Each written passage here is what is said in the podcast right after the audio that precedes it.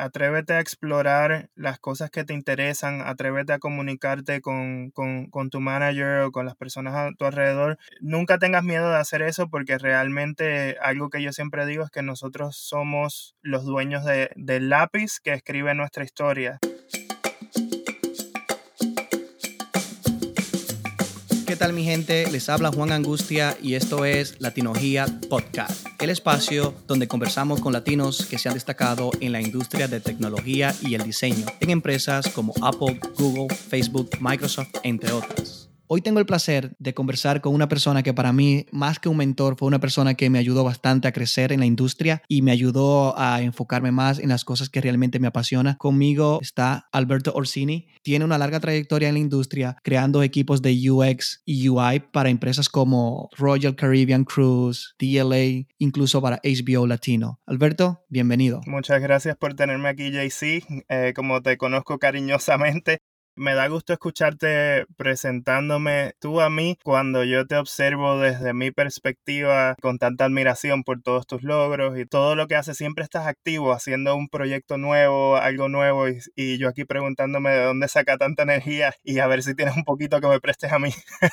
Aproximadamente una amiga hace unos cuatro o cinco minutos antes de empezar esta sección de grabación, me acaba de escribir, ¿cómo saca tanto tiempo para crear tantas cosas interesantes y creativas? Y lo que le dije fue, cuando se hace las cosas que te apasionan, nada es imposible. Tú siempre sacas tiempo cuando tú haces lo que te apasiona y más cuando es para contribuir a otros, a lo que tú tanto amas, como en este caso mis latinos, mi comunidad, mi gente. Y es como una manera más de distraerme de todo lo que está pasando afuera, pero a la misma vez tratar de inspirarme a mí mismo en otras cosas. Gracias por aceptar esta invitación. gracias a ti. Me gustaría que me hable un poco de ti. ¿Quién es Alberto Orsini? ¿De dónde viene Alberto Orsini? Bueno, mi nombre es Alberto Orsini. Por profesión soy un diseñador. Eh, actualmente soy el Senior Manager de Product Design para Royal Caribbean. También soy Community Advocate para Stark, entre otras cosas. Me gusta trabajar mucho por el lado, tener mi freelance. Tengo una compañía que se llama Orsi en el lado donde hago advisory para distintos startups, etc. Eh, originalmente soy de Puerto Rico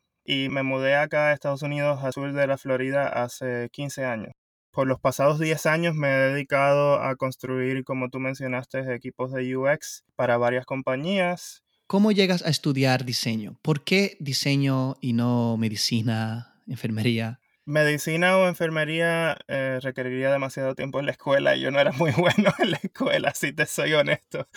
Eh, siempre tuve una pasión por la creatividad, pero desde otro ángulo, o sea, desde pequeño. Siento que nunca he crecido en el aspecto de que me gustan lo que le decimos en Puerto Rico, los muñequitos. Me gusta Millón, eh, desde pequeño siempre, siempre me inspiré mucho y dibujaba mucho, desde los Ninja Turtles y Scooby-Doo y todo, todo, todos esos shows, ¿no? Y siempre me interesó las computadoras. Mi abuelo, eh, desde que yo era muy pequeño, siempre me, introdujo al, al, mundo de las computadoras. Mi primera computadora fue una Commodore 64, que muchas personas ni siquiera se acuerdan porque es una computadora de 1982. Y él me enseñó los distintos componentes de la computadora y él siempre trataba de decirme que la computadora no era solamente un juguete. O sea, yo creo que él se frustraba un poco que yo, pues siendo niño, mi, mi pool o, mi, mi, empuje era para jugar juegos de video en la computadora, pero él siempre me decía, detrás de las computadoras hay un mundo entero que puedes explorar, que no solamente tienen que ser juegos de video. Sabes que lo mismo me pasaba a mí cuando yo empecé a utilizar la computadora en el 98 2000, que mis compañeros cuando íbamos al laboratorio de computadora en mi pueblo, la gran mayoría iba al laboratorio a chatear y sí, yo chateaba y gracias al chateo, como decimos en buen dominicano, me especialicé escribiendo rápido no tuve que hacer un curso de mecanografía para aprender a escribir en el teclado, gracias porque paraba horas chateando, pero no solo me enfocaba en chatear, mientras te chateaba, utilizaba Google para hacer búsqueda de cómo aprender a utilizar la computadora, cómo diseñar. El computador siempre, desde antes, incluso actualmente, siempre es más que una herramienta de, ocio, de entretenimiento, es una herramienta de trabajo y muchas personas todavía no, no, no lo adoptan, incluso los celulares. Los celulares son más que para chatear y utilizar Instagram. Estoy de acuerdo con eso, pero también, o sea, de modo personal te, te confieso que, que, lo que era el juego de video y el entretenimiento fue lo que más me llamó la atención y más me empujaba a aprender sobre el mundo de las computadoras. De hecho, yo supe desde un principio que quería trabajar con computadoras. Cuando uno está en high school, por ejemplo, que uno está perdido y uno no, muchas personas están perdidas y piensan, yo no estoy seguro en qué campo quiero trabajar. Yo no sabía específicamente el campo, pero yo sabía que quería trabajar con computadoras y tecnología en general. Entonces, eh, como decimos nosotros, di un par de bandazos. Eh, estuve en varias universidades y me cambiaba y me quitaba de la universidad porque no encontraba en particular qué era lo que llamaba mi atención. Por ejemplo, estudié sistemas de información y networking. Era con computadoras, pero no era lo que, lo que me apasionaba. Hasta que un día un, un profesor me, me aconsejó y me dijo, tú siempre te la pasas dibujando y tienes bastante talento en el dibujo, eh, ¿por qué no, no consideras diseño gráfico? Y yo, diseño gráfico, ¿qué es eso? Y él, bueno, eh, se, eh, tiene, combina las dos cosas, combina trabajar con computadoras para hacer, ah, para hacer cosas creativas. Y yo creo que ese momento fue un momento, o sea, fue, mi, mi cerebro como que reventó así, sí, o sea, fue, fue, algo, fue algo que tan pronto empecé a entender lo que era el diseño gráfico, y en ese tiempo, o sea, también quiero de preámbulo, ¿no? Que, que, en ese tiempo era que estaba MySpace y ya, ya yo estaba en ese mundo donde quería customizar mi MySpace, me estaba preguntando cómo la gente hacía GIFs animados y, y seguía tratando de aprender y no sabía que bien relacionado a eso, eso era un campo de trabajo. Y cuando descubrí eso, pues no, no hubo vuelta atrás. O sea, ya, ya al sol de hoy han pasado probablemente no sé, di tú 20 años desde que tuve esa conversación eh, y, al sol de hoy no he perdido la pasión por el diseño, es algo que realmente me gusta. ¿Y actualmente en qué trabajas y cuál es tu rol? Bueno, pues yo soy Senior Manager de, producto, eh, diseño de producto. te voy a tirar un poquito de Spanglish porque no estoy acostumbrada a hablar de los términos en, español. Eso es uno de los retos de, de, este proyecto, como que cómo podemos nosotros traducir estos términos tan técnicos y vaya a la cuña para el, podcast Diseño Chachacha, que ellos también tienen la misma metodología de que es que nosotros estamos en la industria y para nosotros se nos hace sumamente fácil. Incluso cuando tú no hablas el idioma, cuando alguien te habla de UX, Product Manager, eh, Project Manager, todo lo entendemos, pero como que traducirlo se nos hace tan difícil. O sea que uno de los retos que le voy a poner a los invitados es que me ayuden a traducir esos términos en español para que la nueva audiencia lo pueda entender. Claro que sí como mencioné, actualmente soy el manager de, senior manager de, de, Product Design en Royal Caribbean. Y bueno, o sea, mi, mi rol lamentablemente ha cambiado muchísimo en los últimos meses eh, durante, durante estos tiempos difíciles, ¿no? Eh, en, antes de que comenzara eh, todo lo de la pandemia y el lockdown, eh, teníamos un equipo bastante grande. Eh, somos cuatro, cuatro, managers que nos reportamos al director y el, equipo de diseño en general eran 44 personas, donde probablemente eso es un equipo pequeño cuando piensas en, en, en marcas grandes como, como, Google, como Amazon, pero en Miami definitivamente es uno de los, o era uno de los equipos más grandes local pues yo estaba muy orgulloso del equipo, eh, sigo estando muy orgulloso aunque quedemos menos, porque es un equipo eh, muy diverso eh, y la diversidad fue algo que fue muy importante para mí cuando, cuando yo llegué a la compañía, yo fui el, el empleado número 4 y de 4 a 44 hay bastante trabajo.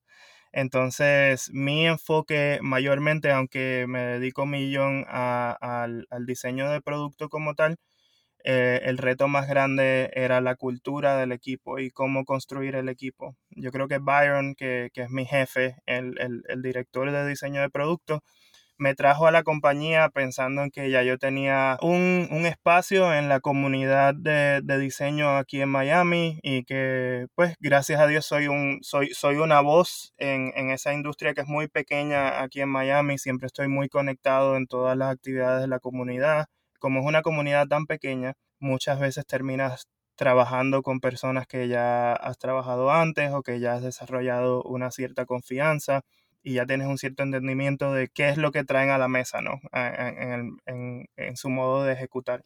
¿Para cuáles empresas has trabajado o cuáles productos has desarrollado?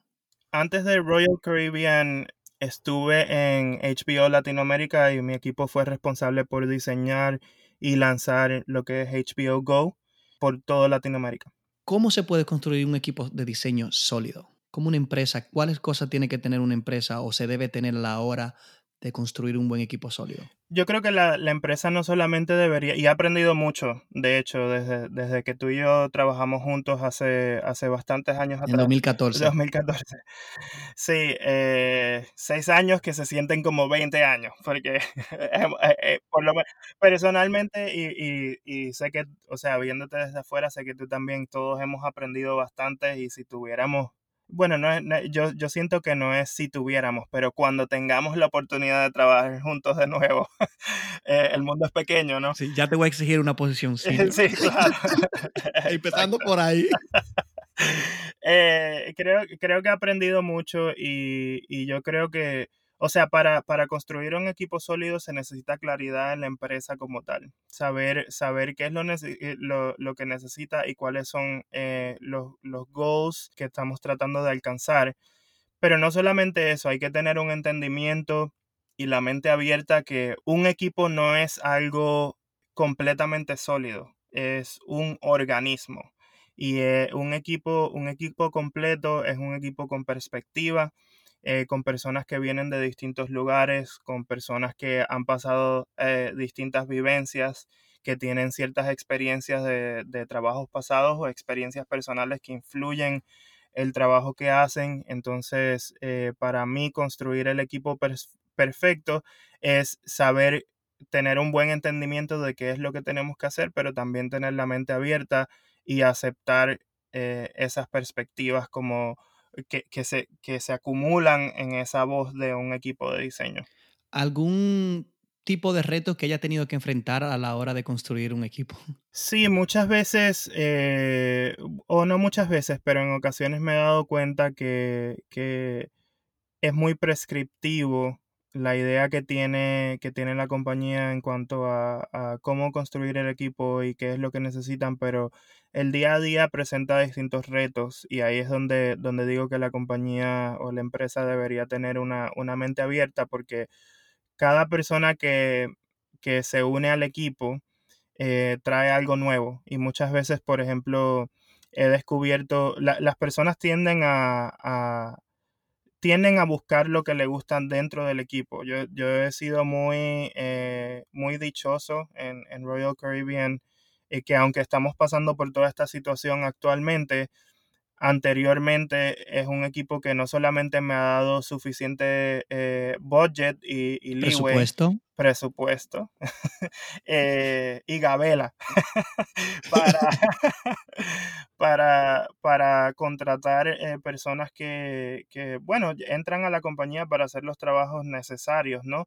Pero también es una, es una empresa donde, donde tienes mucha exposición a distintas facetas del diseño pero sí me entiendes, o sea, yo soy diseñador y soy manager, pero la compañía tiene una relación tan directa con el diseño que el diseño no es solamente píxeles en una pantalla, sino que eh, puedo, puedo desempeñarme en otras áreas. Y, y, eso me ha gustado mucho y es algo que en la próxima compañía que trabaje quisiera llevar conmigo porque me doy cuenta de lo que ocurre cuando... Eh, diseñadores que son personas, por naturaleza son personas curiosas que están buscando cómo resuelvo esto, cuál es la mejor manera eh, y están buscando buena estética también, o sea, no solamente resolver un problema, pero resolverlo de una manera que se vea bien y que se sienta como, como una experiencia premium.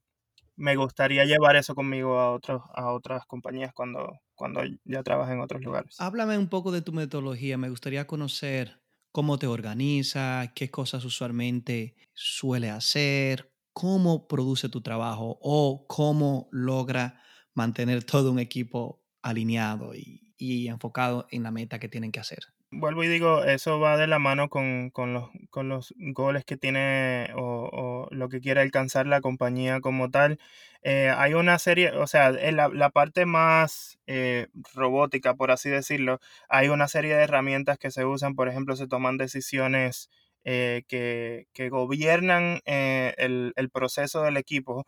Por ejemplo, si vamos a utilizar Sketch o Adobe XD o Figma, eh, si vamos a utilizar Envision o, Zeppelin.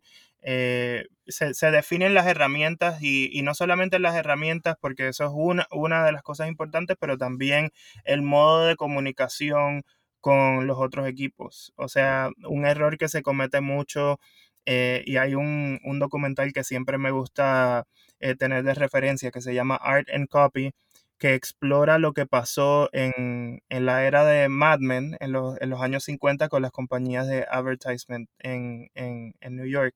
Y se enfoca en, ese cambio que hubo cuando, eh, porque históricamente el, eh, lo que eran los escritores y los artistas, o sea, los ilustradores, los artistas gráficos, se, se sentaban en distintos, pues, imagínate un edificio, se sentaban en distintos pisos.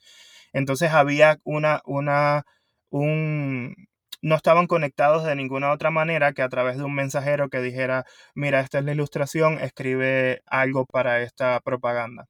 Y hubo un cambio muy grande cuando decidieron mover a todas esas personas, los escritores y los ilustradores y los artistas gráficos, y, sentarlos todos juntos para que se pudieran comunicar directamente.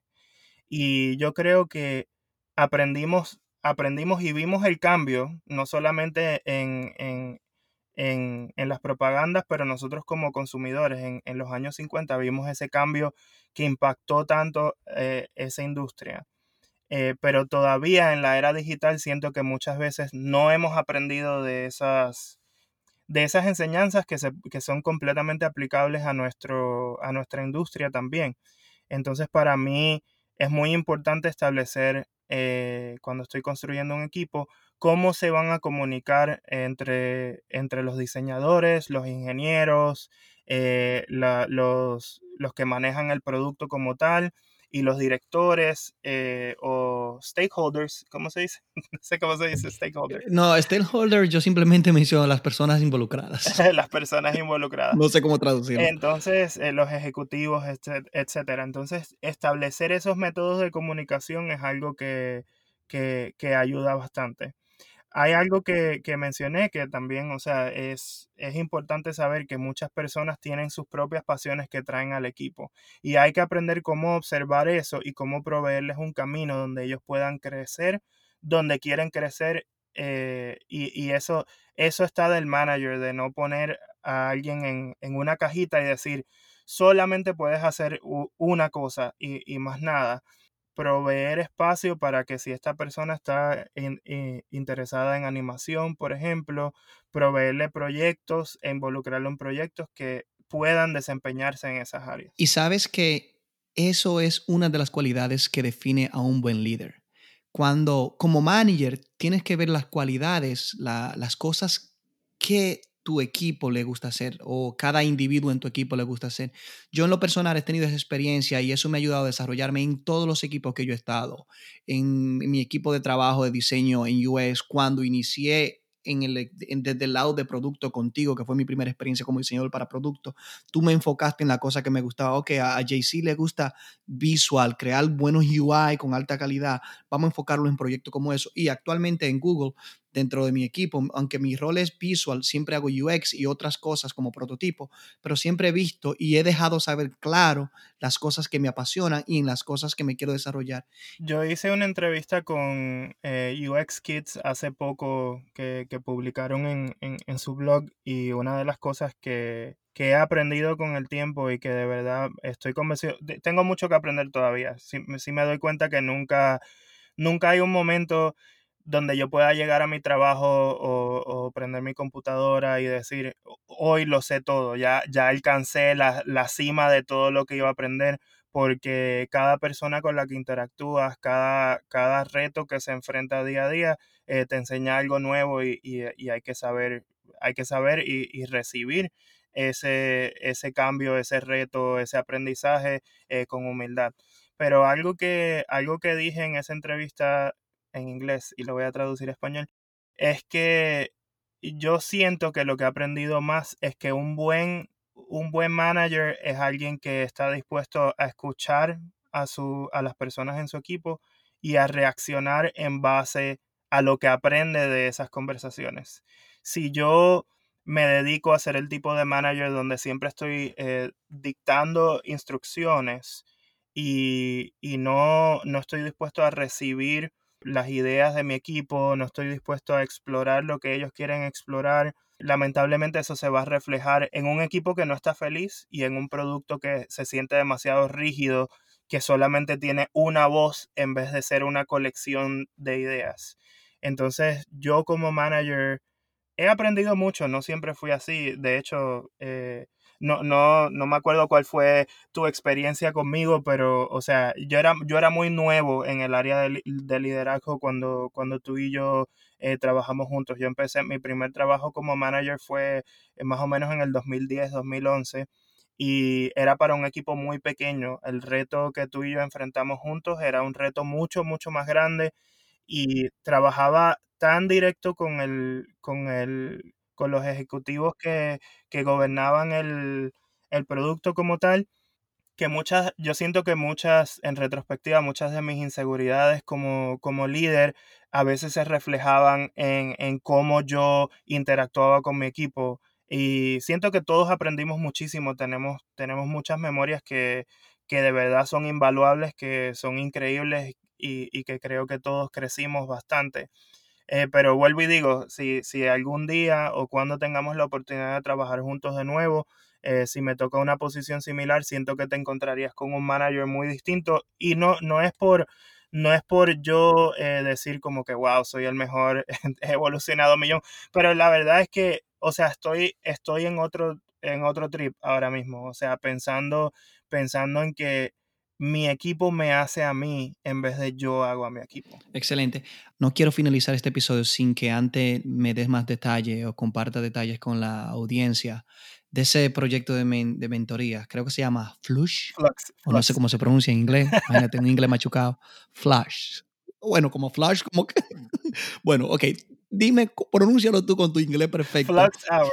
Eh, habla un poco de ese proyecto porque me interesaría que los que nos están escuchando se acerquen a ti y tomen ese proyecto para aprender un poquito más o para que respondan esas preguntas que se hacen a día a día, pero le gustaría que un profesional ya establecido como tú o el equipo que está detrás de todo eso le ofrezcas las respuestas. Sí, pues mira, te voy a dar un poquito de historia en eso. Eh, eh, como te dije, o sea, al principio del año fue muy difícil para muchas personas. Yo en Royal Caribbean estuve en estuve en furlough, no, sé cómo se, dice eso en español, pero me pusieron, me pusieron en pausa. Eh, por tres meses o 90 días no, no tuve la oportunidad de, trabajar eh, eh, en nada. Entonces mi default es yo no voy a esperar a que entre otra oportunidad. Yo quiero, yo quiero ver, ser proactivo y ver cómo, cómo puedo ayudar. Y alguien de Google, creo que fue, empezó eh, lo que se llama una, una organización que se llama UX Coffee Hours. Entonces yo me uní como mentor en UX Coffee Hours y me encanta, o sea, eh, tengo yo separado dos horas todas las semanas para hablar con personas que entran a ese website o sea, reservan tiempo para, hablar conmigo. Y me puse a pensar, ¿y qué queda para Miami? Miami o el sur de la Florida, que es una industria como describí, algo muy pequeño, muy íntimo, donde realmente hay mucho deseo eh, de aprender. Tenemos, tenemos buenas escuelas de rápido aprendizaje, lo que significa que cada tres meses tenemos una, nueva vanguardia de, de diseñadores nuevos que entran a la industria eh, pero se sienten forzados a mudarse a otros estados, se sienten forzados a mudarse a otros países donde la tecnología se mueve más rápido que en Miami. Entonces yo pensando en eso, nosotros tenemos una, un Slack group eh, creado por una amiga, Sarah, que se llama Flux Yeah. Eh, entonces es Florida UX Yeah. Entonces, este, en, ese, en, ese, en esa comunidad hay muchos líderes, no solamente yo, pero hay muchos líderes que, que son managers de otras compañías o personas que llevan muchos años en la industria que tienen mucho que aportar. Y generalmente eso se hace, se hacía en persona, formando paneles o speaker events, etc. Entonces se me ocurrió que yo podía hacer un website similar a UX Coffee Hours, enlistando a todos estos líderes del sur de la Florida para que las personas pudieran separar tiempo en sus calendarios y, aprender o hacer preguntas a estos mentores. Y la verdad que para mí es un placer, o sea, siempre pienso que ese es mi, ese es mi llamado. Ya soy diseñador por profesión y, y me encantan los pixeles, pero eh, como te dije, estoy en, un modo ahora mismo que lo que me gusta es elevar a otras personas, regalar mi entendimiento y mis experiencias, proveerles con, una plataforma para que se destaquen y, se, se expresen y tengan la oportunidad de, tener acceso directo a personas que llevan más años en la industria y que tienen algo que decir o algo que, algo que enseñarles a muchos de estos diseñadores que son nuevos o que quieren cambiar su profesión. Y te cuento que yo voy en la misma dirección que tú. Algo que realmente me llena es tener la oportunidad de compartir mis conocimientos, mis experiencias y, detrás de todo eso es que nace este concepto de la latinología.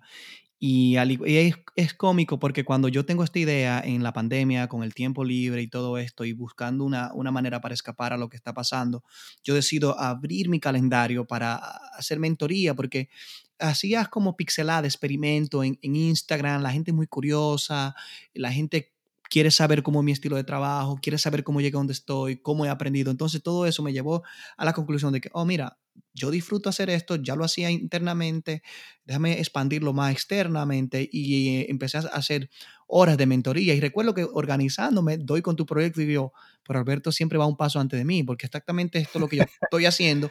No lo tengo tan organizado, pero sí me sirvió de inspiración a, tener un horizonte más claro y organizarme. O sea que para mí excelente. Eh, nuevamente repite el website, cómo pueden la, audiencia que esté interesado solicitar un tiempo contigo o con cualquiera de los otros expertos, porque estuve viendo y tienen de todo un poco, UX, Visual Designer, hasta Motion Designer, Manager, o sea, es un sinnúmero de, de roles de personas expertos en el área o con mucha preparación de la cual ustedes pueden tener provecho. ¿Cuál es el website? El website es fluxhours.com, o sea, F-L-U-X hours.com. Eh, bueno, gracias Alberto. ¿Algo que tenga para decir antes de despedirnos? ¿Algún consejo? Sí, eh, lo que siempre digo es, sé, dueño de tu carrera. Eh, atrévete a explorar las cosas que te interesan, atrévete a comunicarte con, con, tu manager o con las personas a tu alrededor y demostrar, mira, yo tengo interés en esto y me gustaría dirigir mi carrera en, este, en esta dirección.